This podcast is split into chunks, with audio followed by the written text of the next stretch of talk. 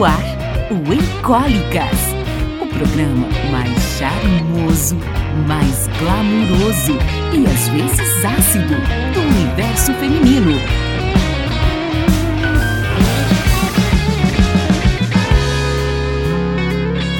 E aí, ouvintes queridas, cá estamos com mais um episódio do Encólicas, esse podcast charmoso, glamouroso e às vezes um pouquinho ácido também. Eu sou a Melina Gasperini e aqui comigo estão a Rebel Bia. E aí, Bia? Oi, gente!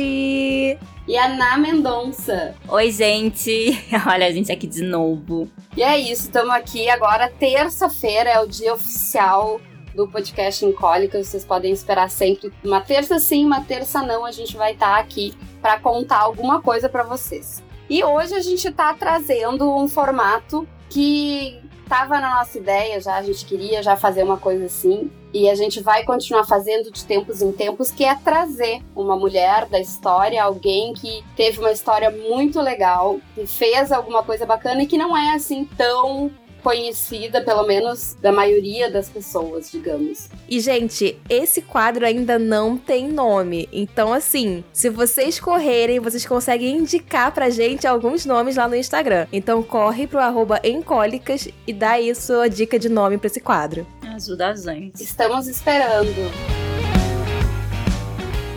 E aí, então hoje a gente vai trazer para vocês, e aí eu fico muito feliz porque ela foi uma jornalista fez uma carreira incrível no jornalismo. Eu tô falando da Nelly Bly. Quem tá aí, será que já ouviu falar da Nelly Bly? Hoje a gente vai contar tudo sobre ela para vocês.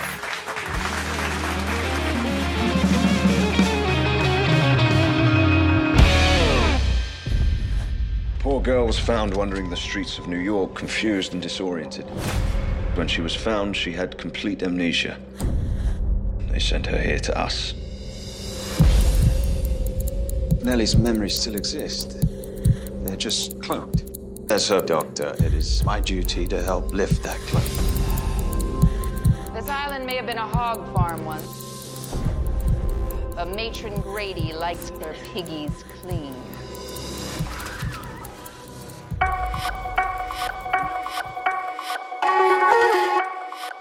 Então vamos começar do começo né? Daquela partezinha que a gente quer saber como surgiu, quem é esta mulher. Quem vai começar contando pra gente a história da fantástica Nellie Bly? Então, o nome verdadeiro da Nellie é Elizabeth Jane Cochran. E ela nasceu no dia 5 de maio de 1864 na Pensilvânia, Estados Unidos. O pai dela casou duas vezes, né? Ele teve 10 filhos no primeiro casamento e mais 5 no segundo, incluindo a Elizabeth. Então ela tem 14 irmãos. Socorro, com um já fico morrendo. Socorro mesmo. Não ia nem decorar os nomes. Imagina pra usar o banheiro na casa. Anda com plaquinha. É irmão 1, um, irmão 2, irmão 3.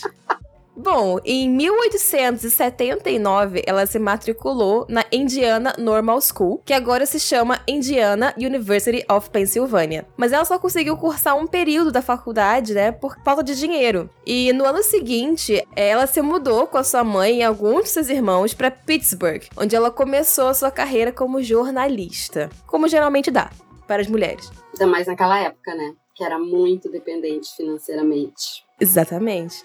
Inclusive, gente, apertem os cintos aí, porque a gente vai falar tanta coisa ruim que aconteceu com as mulheres, vocês não estão esperando. Mas enfim, vamos continuar.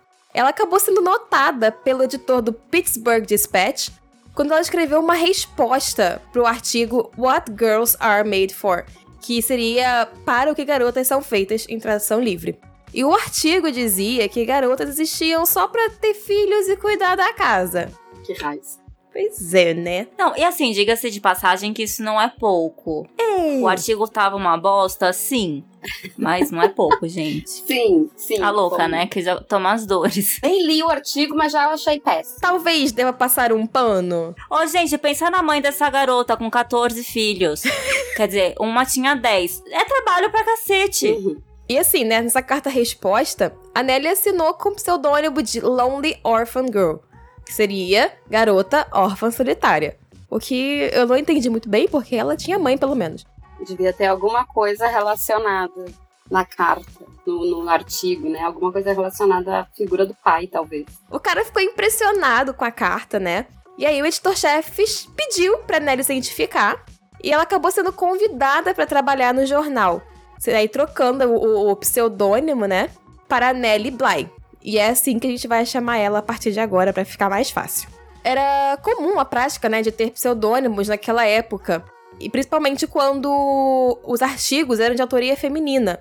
E não só em artigos de jornal. Muitas vezes, até para mulheres publicarem livros, tinha que ter pseudônimo, tinha que ter um nome masculino. Era muito complicado. A gente tem aí a história que talvez possa vir aqui um dia, mas spoiler. Aconteceu a mesma coisa com a autora de Frankenstein, que ela publicou o primeiro livro com o nome do marido. Dá uma raivinha, né? Eu pego raiva disso. Nossa, raivinha é pouco. Aí, de novo, assim, talvez dê para passar um pouco de pano porque era 1800. Talvez bem, O, o talvez. ruim é isso acontecer até hoje em alguns casos, né? Piora, no caso, o cenário, né? Pois é. É porque 1800 a gente sabe que o negócio não era avançado. Geralmente, os artigos que ela escrevia falavam muito em defesa das mulheres. A situação de mulheres e crianças em fábricas sem ventilação, salários ruins, jornadas de trabalho com horários exaustivos, enfim, o supra-sumo do caos né, e do descaso. As suas críticas em defesa das mulheres não agradavam muito os empregadores, não é mesmo? Por que será? Não esperava por essa. Por que será? então ela acabou indo pro México. Ela ficou seis meses lá, né, estudando, documentando a cultura mexicana e o sistema de censura que os jornalistas eram submetidos. É claro que isso não ia dar bom, né, gente? Mais uma vez. Olha isso, ela foi convidada a se retirar do país, porque ela denunciou a ditadura de Porfírio Dias, que era um militar e dirigente do país por três períodos políticos. Ai, eu vou até me abster de comentários dessa. Ela provocava também, né? Nelly vai tá aí pra causar. Errada ela não tava. Não é? tava. Exatamente. Senão não ia incomodar tanto. Mas, né, uma mulher em 1800 causando desse jeito, gente, só Nelly Bly. Mas ela ainda trabalhou no, no Pittsburgh Dispatch por sete anos, até que ela finalmente cansou, pediu as contas e foi para Nova York, onde ela começou a trabalhar no jornal New York World. E foi através desse emprego que a Nelly aceitou o desafio de investigar e denunciar as brutalidades e negligências cometidas em um hospital psiquiátrico, que é o caso mais famoso dela, provavelmente. A investigação do hospital psiquiátrico da ilha de Blackwell. E é muito louca essa história, a gente vai contar agora, porque a Ana leu esse livro. Essa reportagem dela virou um livro. A Ana leu e tá com- nos contou nos bastidores a história. E aí a gente pensou, a gente tem que trazer isso pro podcast. Na fala sobre 10 dias no hospício. 10 dias no hospício, que se você entrar sã, você sai pirada, não tem como. O livro é bem curtinho, gente, mas é bem legal, assim. É legal no sentido, assim, te prende. E ele foi escrito em 1887. Ela descreve todo o processo que ela teve de preparação para essa investigação que ela recebeu do jornal, né, como missão. E falou das roupas que ela precisou trocar, enfim, todo esse processo que ela passou para ela conseguir entrar no hospício. Vale destacar aqui que era bem fácil entrar num hospício antigamente e bem difícil de sair. Na verdade, dizem as más línguas que você só saía no caixão mesmo. E as Uhum. pessoas saíam só quando morriam. Ainda mais mulher, né? Mulher, pra eles internarem mulher transgressora, principalmente, devia ser muito fácil. Exatamente. Muito fácil. E esse abrigo, eles falavam, eles até chamavam de asilo, por alguma razão. Mas esse hospício abrigava em torno de 1.600 pessoas. Meu Deus do céu. No caso, todas mulheres. Todas mulheres. Todas mulheres. Funcionava mais como um depósito de mulheres indesejadas, no caso, porque as mulheres ficavam doentes e os maridos jogavam elas lá nesse lugar. E as doenças eram tipo assim: estou com problema respiratório. Eles mandavam elas para esses lugares porque não queriam cuidar, não queriam lidar com a situação. Ou quando as mulheres descobriam alguma traição do marido. No livro, teve um caso de uma moça que descobriu que o marido era gay e ele ficou com receio disso se espalhar e ele deu atestado de loucura pra mulher e enfiou ela lá no hospício. Então é, é assustador, né? A gente vê como era fácil conseguirem deixar essas mulheres nesses lugares. Eu fiquei meio chocada em relação a isso. E aí, pra Nelly conseguir entrar no hospício, ela teve um combinado com o chefe dela, que é tudo bem, eu faço de tudo para entrar, mas vocês me ajudam a sair porque ela já esperava que era muito difícil. Eles recebiam muitas cartas de pessoas reclamando do lugar e do, do tratamento das enfermeiras com as pacientes e até de advogados, enfim. E por isso que resolveram fazer essa investigação. Não foi difícil ela entrar num hospício. Ela acabou fingindo alguns comportamentos, como olhares fixos, assim, pro, pra algum lugar, nada, assim, ficar meio longe, com o pensamento meio longe. E ela repetia algumas frases num tom mais obsessivo. E com isso ela conseguiu enganar várias pessoas, o que é bem bizarro que a gente comentou, mas ela conseguiu enganar todo mundo, desde as mulheres do abrigo onde ela ficou no início, para conseguir ser passada como louca e chamarem a, a, polícia, até os policiais mesmo, o juiz que falou com ela, ela enganou todo mundo. E a partir do momento em que ela foi internada, ela deixou de apresentar esses comportamentos e voltou a agir normalmente, como ela sempre agiu, sem interpretar o papel. E que deixa a gente pasma é que quanto mais normal ela se portava, mais as pessoas tinham ela como doida, como louca. E as pessoas sempre perguntavam muito por que, que ela estava ali e ela sempre falava que nem sabia onde ela tava e ficava pedindo as malas dela no início. E ela nem tinha mala, na verdade. E Olha que bizarro. Uma das perguntas que as pessoas faziam era se ela tinha parado ali por ter sido abandonada por algum parceiro de vida. Porque isso tinha muito. Os parceiros abandonavam as parceiras, é, ou traíam ou qualquer coisa. E eles achavam que a mulher enlouquecia.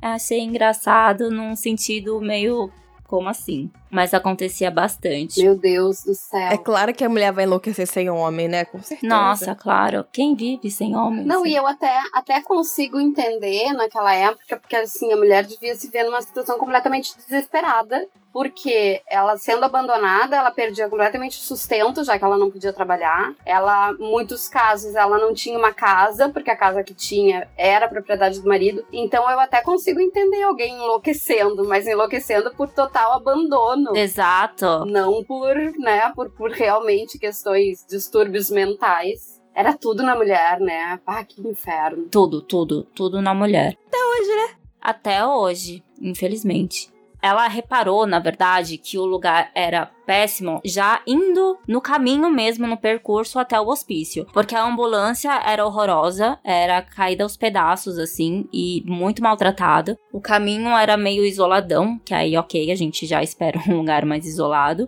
Quando ela chegou no hospital, o lugar cheirava muito mal e as comidas eram intragáveis. Tipo, tinha comida estragada, tinha comida. Era horrível. Assim, carne dura, chá ralo, que chá já é uma coisa que, né? Já é rala, mas enfim, conseguiam fazer pior. E comida fria, os piores tratamentos. Ainda na ambulância, ela tentou conversar assim com algumas mulheres. E ela percebeu, tanto na ambulância como chegando no local, que muitas delas eram sãs pessoas completamente saudáveis e estavam lá porque de fato a família não queria lidar com nenhuma situação fora do que eles julgavam comum, do que eles julgavam normal. E quando chegava lá no lugar, tudo que ela tinha era tirado dela, todos os pertences, eles trocavam a roupa de todas também, e as roupas eram super finas, e era um lugar bastante frio, então ela relatou esse tipo de, de sofrimento mesmo que as pessoas passavam lá, que elas tinham roupas finas e o cobertor mal dava para elas se aquecerem, então era um tratamento bem ruim.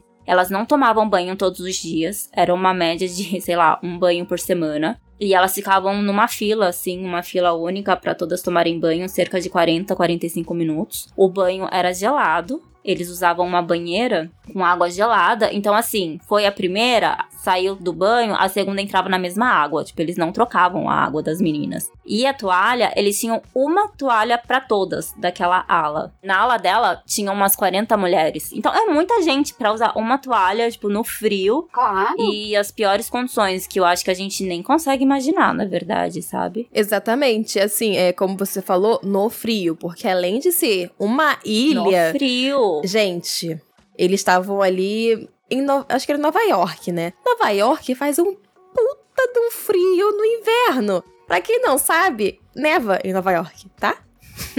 Imagina, coitadas. E aí, fora assim, o medo de dormir, porque o lugar era administrado por homens, nós mulheres sabemos desse o quanto a gente se sente vulnerável, É né? assim, né? A gente sabe, provavelmente, ela também sabia que aconteciam muitos casos de violência nesses lugares. Exatamente. Eles tinham quartos, Bea. Eles tinham quartos pra isso, pra torturas, pra espancamentos e algumas enfermeiras davam aos pacientes de presente, que bonitinho, para os médicos. Pois é, e assim, não é uma coisa de 1800. Isso já acontecia há muito tempo. Eu não sei te dizer, é que eu, eu sou boa em história, mas eu sou ruim com data. A psiquiatria meio que começou durante o iluminismo. E, gente, isso acontece desde o iluminismo. Não, e segue acontecendo até hoje, né? É só ver os casos dentro de prisões femininas de mulheres sendo abusadas por guardas, por agentes penitenciários. Então, segue. Essa, essa vulnerabilidade da mulher, ela sempre é acompanhada É usada contra elas. do abuso, exatamente, do abuso do homem pra, nessa condição. Só pra completar a informação que eu falei do iluminismo, tive que olhar as datas aqui, né? O iluminismo foi quando se ficou mais às caras, porque veio a, a psiquiatria, né? Que começou a jogar as pessoas dentro de um lugar pra cuidar da saúde mental, entre muitas aspas.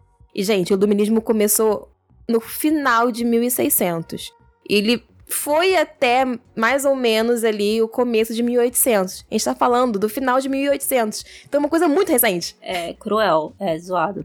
E aí tinha esse medo também, e ela observava tudo. Então ela observou também que todos os quartos eram trancados um a um. Imagina, do tanto de quarto que tinham num lugar pra abrigar 1.600 pessoas, isso ela falando só da aula, que ela ficou então menos, mas ainda assim muita gente. Era trancado um a um e ela começou a se preocupar com incêndio. Essa sempre foi uma preocupação da Nelly é, nos lugares, assim, ela observava. Imagina, a maioria morre ali. Ah, com certeza. Se acontece algum incêndio, a- até se as enfermeiras tratavam tão mal todos os pacientes, inclusive os médicos tratavam mal também, você acha que alguém vai se preocupar em abrir os portões? E é a mesma ideia de entrar num elevador durante o incêndio. Gente, é uma caixa fechada. É óbvio que vai dar ruim. E aí, gente, ela passou 10 dias nesse, nesse inferno. Tem algumas teorias até que ela passou mais dias do que 10, mas vamos aqui relatar do livro que, que ela passou 10 dias nesse inferno e ela conseguiu sair com a ajuda do advogado do jornal que ela trabalhava. E quando ela saiu, ela publicou esses relatos no jornal. Após a publicação dela, ela foi levada a uma corte onde ela foi julgada por 23 homens. É claro, né? Claro. Qual era a acusação por ela se passar por paciente? Não, na verdade, eles queriam provas dos relatos que ela fez no livro, que ela escreveu. Ah! Basicamente, pessoas que nunca estiveram num lugar desse falando assim: o que você falou é verdade ou não? Exatamente. E eles que vão decidir isso. Exatamente. Entra pela porta que ele descobre. Não, então, aí vão vendo. Eles tinham que ter provas e o que, que eles fizeram? Eles combinaram de, de ver o hospício, né? Pra ver se era tudo isso mesmo que a Nelly relatou. Só que essa info vazou. E aí, chegando no hospital, tudo tava diferente. Tava limpo, tava organizado, as pacientes estavam tomadas banhos, todas bonitinhas. é, aquecidas. E ela tentou falar até com uma amiga dela que ela fez no, no hospital. E ela sofreu tortura, né? E ameaças e tal. Então ela meio que não confirmou as coisas que a Nelly contou. E aí, num, num contexto geral, assim, num resumão, ela não conseguiu provar que o lugar era péssimo e basicamente não aconteceu nada. Mas o governo, para não ficar tão mal assim, o governo acabou destinando um milhão de dólares para eles fazerem melhorias no local. E mas só para não ficar chato mesmo, sabe? Aquela coisa para inglês ver. Só que assim, não conseguiu nada meio que conseguindo, né? Se ah, quer dizer, não sei, porque até que ponto a gente pode confiar que eles realmente usaram um milhão para melhorar o lugar. Mas enfim, um milhão na época era bem mais do que hoje. E foi o que ela acabou conseguindo com tudo isso.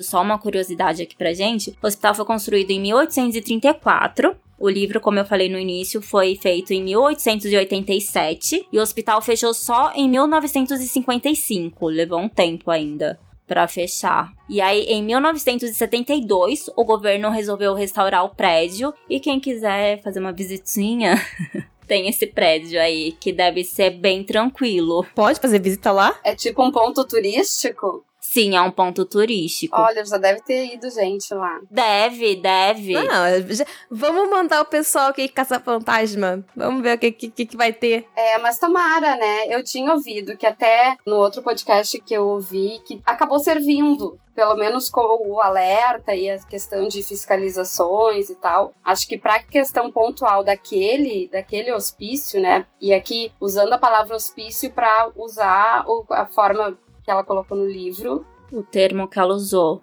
é, e o termo que era usado também na época, né? Não- hoje não é mais usado, nem hospício, nem manicômio. Mas então, provavelmente depois deve ter surgido alguma coisa que tiver que hum, humanizasse um pouquinho mais, né? Porque a gente sabe que até hoje é difícil ter uma humanização dentro desse, desse tipo de local. Infelizmente. Mas que loucura, né? Eu, como jornalista, admiro e não sei se eu teria coragem de me aventurar numa reportagem dessa. Teve uma psicóloga também, né? Que ela também fez um trabalho muito bacana. O nome do filme é Nise e o Coração da Loucura. Foi com a Glória Pires mesmo. E essa Nise, essa psicóloga, ela fez também, porque ela, na clínica que ela trabalhava, os pacientes eram muito maltratados. E aí ela fazia mais um trabalho. Como é que fala? Não é nem linha que fala na psicologia, né? Mas eu vou usar só pra vocês entenderem o que eu quero falar. Ela acreditava nessa linha mais humanizada e artística que os que eram tidos como loucos, eles desenhando, fazendo quadros, essas coisas manuais, é, ajudavam muito no tratamento. E ela deu uma pastada também pra conseguir provar isso. Que loucura. Eu tava vendo aqui, ele é um filme de 2015. Ele tá disponível no Star Plus. Esses tempos eu vi sobre a, um documentário sobre o, aquele caso de Barbacena também. Então a gente, pra ver esse tipo de coisa, tem que ter um pouquinho de estômago e nervos de aço, né? É verdade. These women are not insane. Most have been made crazier by this place. She's a writer, reporter after some story at her own peril. There are people out there who have no voice. I want to write for them. I will tell our stories. You'd have to be insane to get yourself purposely committed to a lunatic asylum.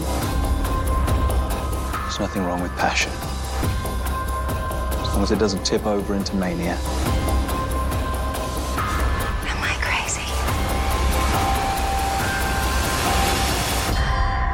Time to empty your memory box.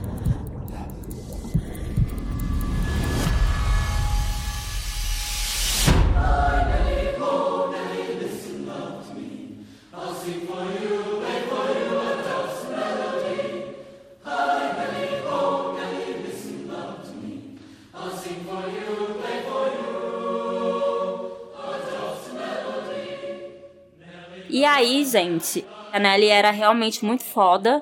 Ela leu o livro Volta ao Mundo em 80 Dias, do Júlio Verne. Porque ela leu esse livro, né? E aí ela falou: não, vou conseguir fazer esse Paranoia em menos tempo. E a bicha conseguiu.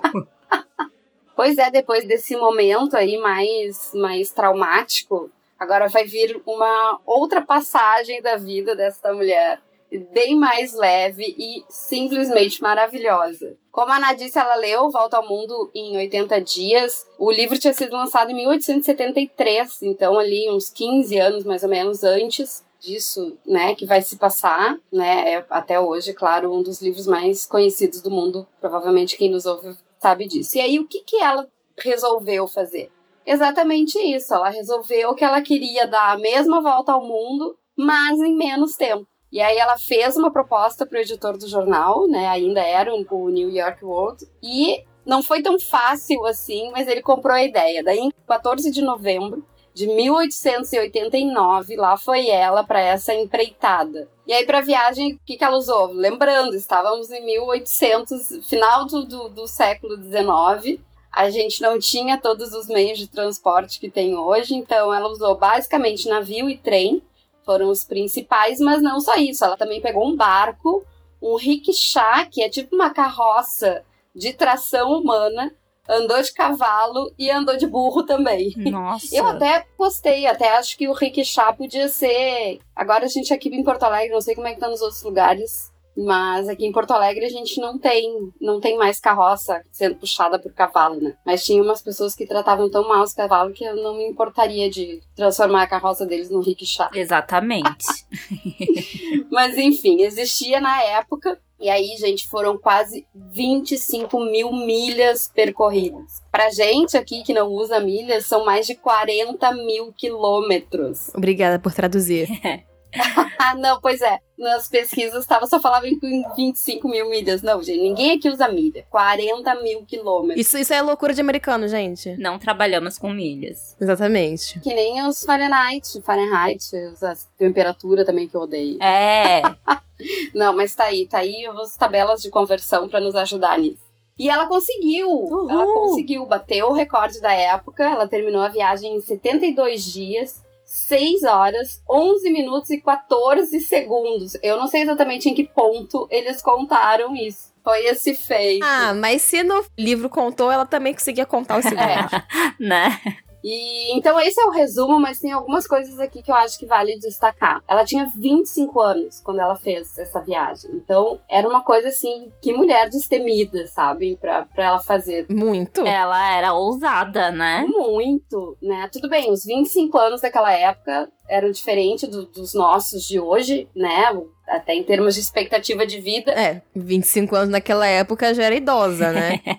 Deus, 25 anos, eu, eu, eu, tô com 20, quase 28, eu sou adolescente ainda. Pois é, exatamente. Mas já não lembro mais quando eu tinha 25.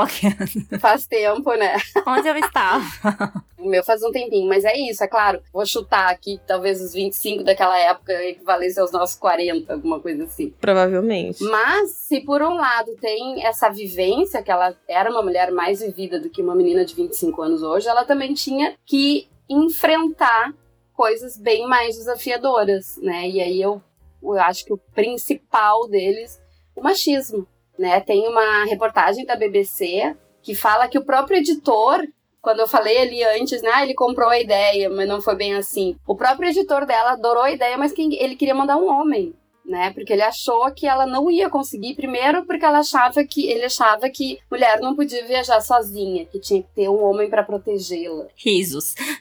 Alô. E segundo, porque se dizia que mulher não consegue viajar com poucas malas. Ai, gente. Preconceito em cima de preconceito. E ela provou que não, né? Ela provou, ela que já tinha feito tantos trabalhos relevantes, que já tinha suportado esses papéis infiltrados, porque esse do manicômio não foi o único, né? Sim. E já tinha feito tanto, e aí parece que nunca consegue provar o suficiente, né? Mas ela conseguiu. A forma dela convencer o editor foi assim: quer mandar um homem? Manda, mas eu vou sair no mesmo dia e vou chegar antes dele. Então ele tá, então tá, vai lá e faz. E a outra coisa que tem um paralelo que me chamou a atenção é que o jornal faturou muito em cima dessa, dessa viagem dela, né? Então, assim, eles fizeram apostas de quem descobriria em quanto tempo ela faria a volta ao mundo, a publicação da reportagem. Caramba, que legal. Vários. É, que legal não, porque a intenção, na verdade, não sei se era muito bacana, mas enfim. Não, e eles conseguiram uma coisa que, assim, foi bastante desafiadora, porque, assim, ela era um tempo em que comunicação era bem difícil. Não, não se falava da agilidade que se, que se tem hoje. Então era eventualmente, se não me engano, era telegrama que ela conseguia mandar, algum assim que era mais rápido, e o resto por carta. Então, normalmente, quando a carta chegava, ela já não estava mais lá, já tinha andado mais um tanto, né? E mesmo assim, eles conseguiram fazer atualizações diárias no jornal sobre a viagem. Então, todo santo dia, nesses 72 dias, tinha alguma atualização sobre essa volta ao mundo da Nellie Bly. E aí isso aumentou o número de leitores, aumentou né, o número de exemplares e, consequentemente, vendas, mas a Nellie Bly não levou nada com isso. Né? Ela não teve uma promoção, não teve um aumento, não teve nada. Me lembrou muito assim minhas passagens por redações de jornal que é mais ou menos isso.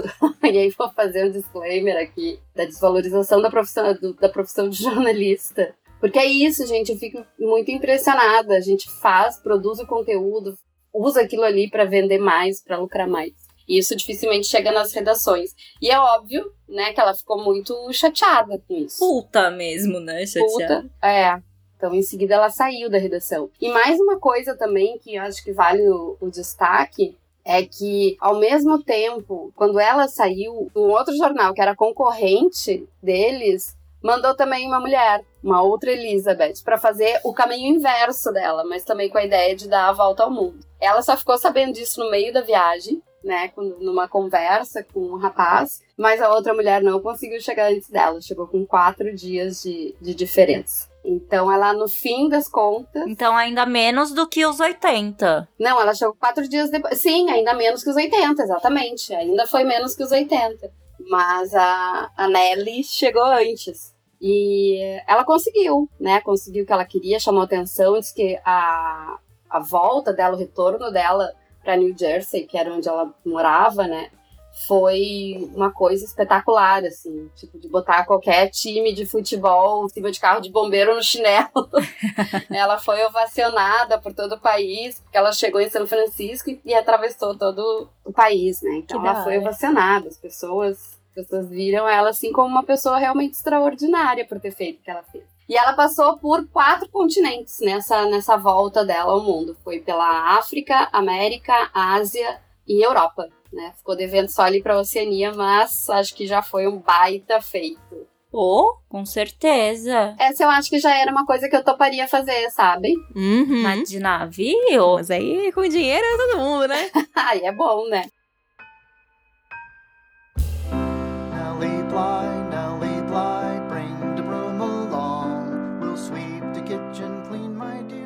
E o que, que mais ela fez? Contem aí outros trabalhos. Cara, assim, a gente tá sabendo que a Nellie Bly é imparável, né? Porque não basta ela passar 10 dias no hospício, dar a volta ao mundo, ela quer sempre fazer mais. Essa mulher é maravilhosa. E assim, lá pro final de 1890, não me lembro mais a data exata, mas tá aí, é final de 1890. Estamos chegando em 1900, graças a Deus. ela fez a, cobertura do caso e entrevistou uma mulher serial killer que era irlandesa americana chamada Lizzie Halliday. E ela foi acusada de matar pelo, pelo menos quatro pessoas. E ela foi a primeira mulher a ser condenada à morte na cadeira elétrica em 1894. Não.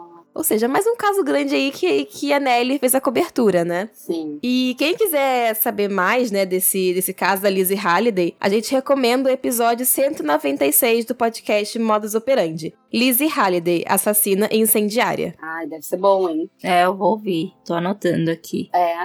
então, ouvintes, a gente tá dando dica uma pra outra assim também do nada, tá? é assim que funciona esse caos chamado podcast. É só na parceria mesmo, exatamente. a podosfera é assim que funciona. O que mais ela fez? Ela também, gente, eu vou ficar devendo o ano para vocês, mas ela se passou, ela fingiu que ela era uma serviçal para conseguir um trabalho, porque ela também recebia muitas cartas de pessoas reclamando dessas agências de empregos, né? Então ela fingiu que ela era uma serviçal para conseguir algum serviço doméstico em geral. Só que nessas agências tratavam também vários outros serviços que a gente já vai chegar lá. Ela foi, porque o costume na época era ter alguma referência, mas ela foi sem ref nenhuma, meteu as caras lá e decidiu tentar mesmo assim. E aí, um dia, quando ela estava no escritório do jornal, ela recebeu uma carta de um advogado que reclamou de uma agência, falando que o cliente dele pagou a agência por uma serviçal e o agente da agência de trabalhos se recusou a mandar uma garota. E aí, ela resolveu começar por essa agência. Ela tentou em duas agências, ela recebeu uma certa ajuda de um dos agentes, já que ela não tinha refs, né? Mas ainda assim, ela não conseguiu arrumar nada e acabou desistindo. Porque ela cansou dessa rotina e era muito exaustiva. Ela observou que tinha um descaso com as mulheres, elas procuravam esse tipo de trabalho e muitas eram chamadas só por serem bonitas, só pela aparência, ou elas não eram chamadas porque elas usavam cabelo de uma forma errada, ou porque eram baixas ou gordas demais, assim, uns motivos bem merdas, assim, bem nada a ver mesmo. E ela precisou pagar uma taxa para ela ter prioridade ali para encontrar um trabalho. A taxa era um dólar pro mês todo. Gente, eu realmente não tenho noção do quanto valia um dólar, mas assim, hoje a gente sabe que é bem pouco. Mas era bastante, pô, 1.800 era muito, né? Era bastante, né? Mas, tipo, zero noção para falar aqui para vocês, mas a gente pode até dar uma olhada depois. E caso ela conseguisse um bom salário, ela teria que pagar mais uma taxa, que esse preço não era definido, porque aí dependia do quanto ela ia receber. E a Nelly e as outras mulheres, elas passavam o dia todo na agência esperando uma proposta de emprego. Eram longas horas de espera, desdém por parte da agência, enfim, era bem complicado. E os lugares normalmente não eram muito confortáveis, digamos assim. É, os lugares eram meio sujos, sabe? É, abafados, sem ventilação. E as pessoas já ficavam bastante. numa situação bastante vulnerável de novo, né? Para conseguir um emprego. E aí ela acabou desistindo mesmo, porque imagina, isso todos os dias, essa rotina todos os dias, ela realmente. Ela até destaca no, no livro que se ela dependesse disso para viver real mesmo, ela não sabe se ela conseguiria, sabe? Porque foi bem puxado. Ela ia ficar louca e voltar pro hospício. É, talvez. Mas eu acho que vale até um parênteses também pra gente ver o quanto a necessidade de cada um faz com que a gente aguente cada coisa, né? E como a Ná falou, gente, os serviços não eram só de limpeza ou babá, tinha questão de costura, de enfermagem, de muita coisa. E tipo assim, ela não tinha referência. O cara, quando foi vender ela, entre muitas aspas, falou que ela sabia fazer isso tudo, só que nem sabia que se ela sabia mesmo. Era a primeira vez que ele tava vendo a Nelly, né? Pois é, gente, loucura. E, e me chama a atenção que são trabalhos braçais pesados, né? E ainda tem coragem de nos chamar de sexo frágil. Exatamente. Porque muitos desses trabalhos eram coisas, mesmo os trabalhos que eram na área de costura. A gente não era sentadinho numa máquina como a gente vê hoje, a nossa avó, a nossa mãe, sabe? Eram máquinas mais industriais, eram coisas eram quilos e quilos de tecidos, era uma coisa bem, bem mais braçal, né, do que a gente vê hoje. E mal remuneradas, né? Muitas vezes mal remuneradas justamente por serem mulheres. E multitarefas, gente, porque uma pessoa para saber tudo isso, hoje em dia, pelo menos, enfermagem é enfermagem, costura é costura, doméstica é doméstica, tipo, tem essa separação, né? Assim, enfermagem sabe costurar, mas é uma sorte. É, é, mas não é uma coisa, tipo. Porque você é enfermeiro, você sabe costurar, saca? Tipo. Não, é, você, você sabe costurar alguns corpos aí, né? Mas aí a gente entra numa outra esfera da True Esse tipo de experiência ela teve também numa fábrica de caixas de papel. Que daí ela tentou mais uma vez, né? Recebeu denúncias e tal, e aí eram mulheres que precisavam sobreviver, eram salários péssimos, como a gente falou agora, mas não tinha muito o que fazer, né? E aí então ela procurou um emprego numa fábrica de caixa de papel e logo assim no início, para conhecer as, as fábricas, ela foi olhando e achou meio exaustivo e desanimador. Ai, Nelly, tô muito contigo nessa. E aí ela viu que se a vida dela dependesse disso ia ser muito enlouquecedor, como as meninas falaram. Mais um trabalho, né? Para você ver que mais um, um ramo que era enlouquecedor para várias mulheres. E a gente, uh, hoje, né, do, do, alto do nosso privilégio, e tem pessoas muito piores que nós, condenam esse tipo de coisa, né? Tipo, ah, vai, o cara não trabalha porque não quer. Ou então, ah, vai tá vagabundo, não sei o quê. Cara, mas assim, tu, no lugar dele, tu faria aquele trabalho? Tu encararia três horas de ônibus, tu encararia três, né? Dentro da sua bolha, né? Exato, né? Numa, numa, fábrica sem ar-condicionado e tal. Então, tem toda essa questão. E muitas vezes as mulheres simplesmente não tinham opção. Muitas, como a gente já falou aqui no, no caso do podcast, né? Pessoas que foram, mulheres que foram abandonadas pelos maridos que na época sustentavam de fato a casa. O que, que ela vai fazer? Ela vai topar qualquer coisa para poder sustentar ela e os filhos que normalmente ficavam com elas também, né? E que não eram poucos, né, galera? Não, não estamos falando de um ou dois como é hoje. Se ela tinha 14 irmãos, imagina o resto, né, gente? E aí, então, ela chegava, perguntavam, né? Os empregadores perguntavam se ela sabia fazer o trabalho, ela dizia que não, e aí, então, eles já despachavam. E ela até se oferecia para trabalhar de graça, né, para aprender e tal, e eles não queriam saber, eles não estão ali para ensinar negócios para as mulheres. Muitas das, das meninas que trabalhavam lá acabavam ensinando para as amigas para que elas pudessem, em algum momento, conseguir também elas trabalharem. Então era muito as mulheres pelas mulheres porque os homens não, sabe? Ou tu sabe fazer, ou então te ferra. E aí, então, ela conseguiu, num, numa fábrica menorzinha, ela encontrou um, um homem um pouco mais gentil que explicou como é que funcionava. E ela percebeu, assim, que era um trabalho muito sujo e muito cansativo. né? As, as meninas trabalhavam anos até conseguirem um bom salário e chegavam até a trabalhar de graça no início, enquanto estavam aprendendo a função. Né? O salário inicial era de 1 dólar e 50 por semana, mais uma vez. Por mais que a gente esteja falando de final do século XIX, isso ainda é muito pouco. Porque se parar pra pensar, né, eram meninas que ajudavam a família. Sim, ninguém trabalhava porque estava entediado em casa, né? Sim, exato. Eram meninas bastante novas, né? Estavam lá porque precisavam, como acontece muito hoje em dia também. Enfim, mas aí ela conseguiu o trabalho, ela fez um relato de que o trabalho não era difícil, mas também não era agradável. E as condições de trabalho também não ajudavam. Assim, um local muito mal ventilado, as pastas, as colas, assim, uma coisa muito agressiva. E aí imagino também que tem a questão de, de, de componentes químicos, né? Que é usado para colar as caixas, não sei o quê. Tem muita questão química também envolvida, né? Ela não tinha a visão de, de todo mundo que estava lá, mas ela conversava com quem estava perto. Isso dá também uma noção de, do tamanho da fábrica, né? E da quantidade de, de pessoas que estavam lá fazendo esse trabalho. É, então, mais uma vez, ela conseguiu provar assim, que as mulheres trabalhavam em situações muito desumanas. E aí, então, ela notou também que os homens flertavam com ela muito mais quando pensavam que ela era uma garota de fábrica. E aí, ela cita no livro, né? Abre aspas. As meninas eram boas em suas maneiras e mais educadas do que aquelas criadas em casa. Elas nunca se esqueciam de agradecer umas às outras por qualquer serviço, e havia algo de bom em muitas das suas ações. Eu já vi muitas garotas piores em posições muito mais altas do que as escravas de Nova York. Fecha aspas. Acho que tem também um pouquinho do machismo aqui, né? De como elas eram vistas. Enfim, muito triste toda essa situação. Sim. E aí a mulher foi até onde, né, gente? Ela, em 1895, ela casou com Robert Simon, um industriário milionário nova-iorquino. Ele era 42 anos mais velho do que ela. Normal, gente, 1800. Uma vida mais velha. Na época até rolou uma piadinha maldosa de que o casamento era mais uma reportagem investigativa dela.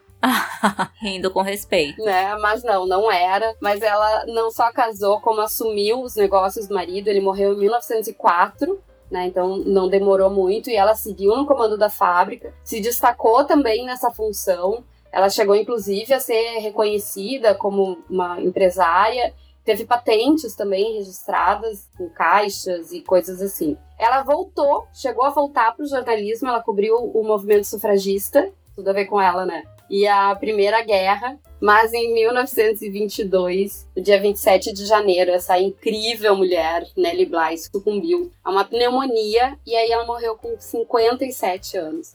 Da época, talvez seja uma idade mais avançada, assim, mas hoje, com certeza, uma pessoa muito nova, né? Gente, mas olha o tanto de coisa que ela fez com até os 57 anos, gente. Demais, Não, né? A mulher foi foda mesmo. Pra nossa sorte, a obra dela segue, segue aí, né? Tem muitas coisas, e infelizmente muitas seguem muito atuais nessas questões que ela levantou ao longo da vida. E quem tiver a oportunidade de ir a Nova York, dá uma esticadinha e vai ver o monumento The Girl Puzzle, que tá lá na ilha Roosevelt, fizeram um monumento em homenagem a ela. Ele é recente, foi inaugurado há pouco mais de dois anos, mas é bem bonito, assim, um, um monumento muito limpo, muito lindo. Quem não puder ir para Nova York pode ver no nosso Instagram, Encólicas, que a gente vai postar nos próximos dias. E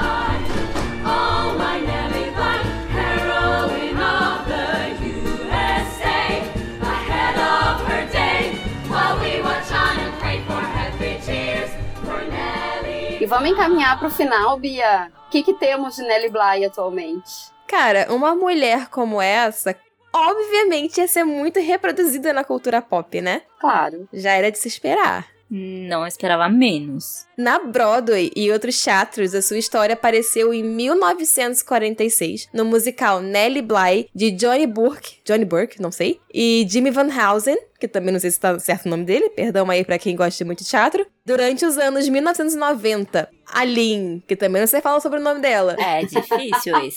Escreveu. Schreist. Acho que é isso, gente. Lynn Schreist. É Lynn Etin. Ela escreveu e atuou no espetáculo de uma pessoa só chamado Did You Lie, Nellie Bly? Que seria Você Mentiu, Nellie Bly? E em setembro de 2023, a ópera Ten Days in a Madhouse, que seria 10 dias no manicômio, estreou na Filadélfia, criada por René Orff e Hannah Moscovitch. Saindo dos teatros, a história dela também foi contada em vários filmes, como The Adventures of Nellie Bly, de 1981, 10 Dias em um Manicômio, de 2015, e Fuga do Hospício, a história de Nellie Bly, de 2019. E nesse, a Nellie interpretada pela Cristina Ricci, maravilhosa Vandinha, eterna Vandinha. Uhul, eterna Vandinha. Em 1999, também saiu um filme de animação chamado An American Tale, The Mystery of the Night Monster, onde a personagem principal é uma ratinha chamada Nellie Brie, nomeada em homenagem a Bly. Oh, Coisa fofa, né? É.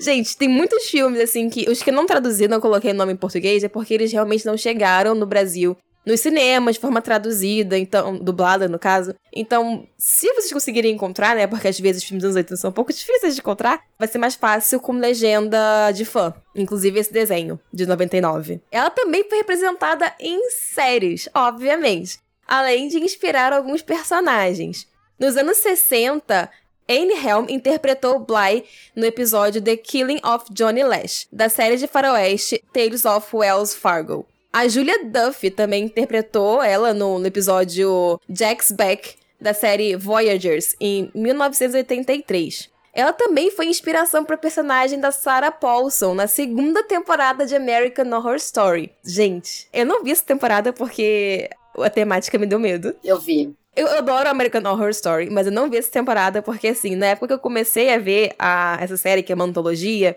eu tava estudando pra ser técnica de enfermagem. E eu tava justamente vendo a parte de psiquiatria. Então, assim, eu vi o primeiro episódio e eu tive pesadelo com essa porcaria. Então, assim, um dia eu vou ver, mas não vai ser agora. Eu não, eu me impressiono fácil. Não vou. Me impressiono muito fácil, gente. Não consigo. Além disso, ela foi mencionada nos Bastidores de Poder e no filme As Aventuras de Olse Nash, além de diversos livros. É, você acha que acabou por aí? Ainda não, tá? A gente tem mais coisa. Ela foi homenageada com o Doodle no Google, que é aquela imagenzinha que aparece em datas especiais. E até teve uma música criada para ela nesse Doodle. Ela tá na primeira edição do livro Histórias de Ninar para Garotas Rebeldes, que eu adoro, eu tô louca por esse livro. Ela tem um jogo de tabuleiro, teve o um nome em um parque de diversões, num barco de combate a incêndios, um trem e até uma espécie de aranha tarântula do Equador. Caraca. A Panfobetus Nelly Blay... Blayai. Gente, a Nelly, ela fez tudo mesmo. Uhul. Não, ela fez, e aí ela, depois que ela morreu, as coisas continuaram se fazendo em torno dela, né? Vivas, exatamente. Aplausos para Nelly Bly. Merece muito. é, vai a cara que fala palavrão, né? Mas enfim. E o foda é que a gente só conhece mais ela, assim, quem. As pessoas que são mais do nicho do true crime. Então, quem sai desse nicho não ouve falar sobre ela, mesmo tendo tanta coisa sobre essa mulher. É verdade. Não, isso é triste, porque a mulher fez coisa pra caramba, tipo, por outras mulheres e pelo mundo, gente. Não é só uma questão de mulheres pelas mulheres, sabe? Tipo, isso muda o mundo. Sim, o caso mais, mais famoso é realmente, né, esses 10 dias que ela passou na ilha de Blackwell. Mas assim, a gente viu aqui outros casos que foram muito importantes para as mulheres. Que ela pode não ter resolvido de forma definitiva, mas ela trouxe luz a vários problemas da época, pelo menos onde ela estava morando. Exatamente, colocou uma luz ali, né? Um foco de atenção. E aí eu acho que entra um pouquinho também o interesse, interesse dos homens em não, não, não divulgar muito essas histórias, né? De não deixar com que, não levar adiante esse uma mulher fez. E aí, claro, não só a questão dos homens, mas a gente sabe que enquanto patriarcado existe essa, essa intenção, né, de deixar a mulher o mais na sombra possível. E a gente não vai deixar, a gente vai começar a trazer mulheres que nem a Nelly Bly para todo mundo conhecer. Pra esfregar na cara, sambar na cara da de sociedade. E a gente quer saber de quem ouviu até aqui, quem já conhecia a Nelly Bly, quem não conhecia, o que vocês acharam das histórias. Comentem com a gente lá no Instagram, Incólicas. Queremos saber a impressão de vocês, o que, que vocês curtiram mais. E a gente também, esse episódio é um que tem bastante conteúdo extra que a gente vai colocar lá. Então acompanhem o nosso Instagram, arroba.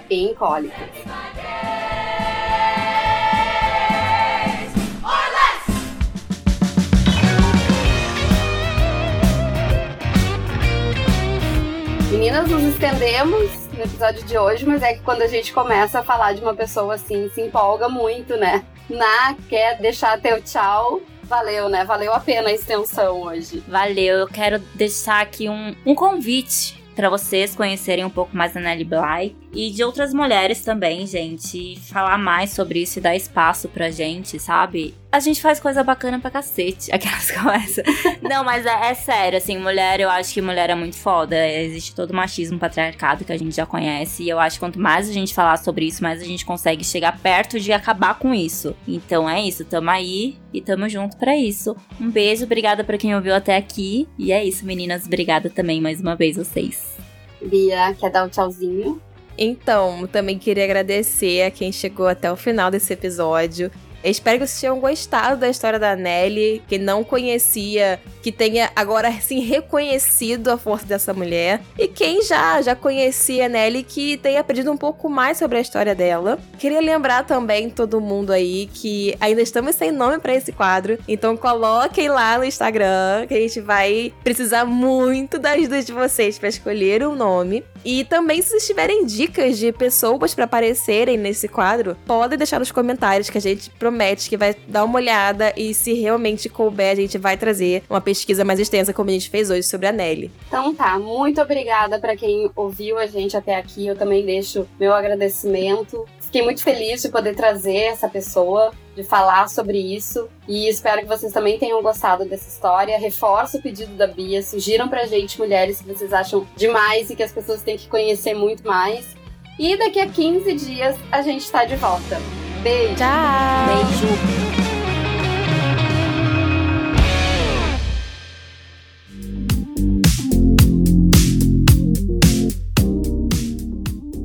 Você ouviu Encólicas. Acesse nossas redes sociais, arroba Encólicas, no Instagram.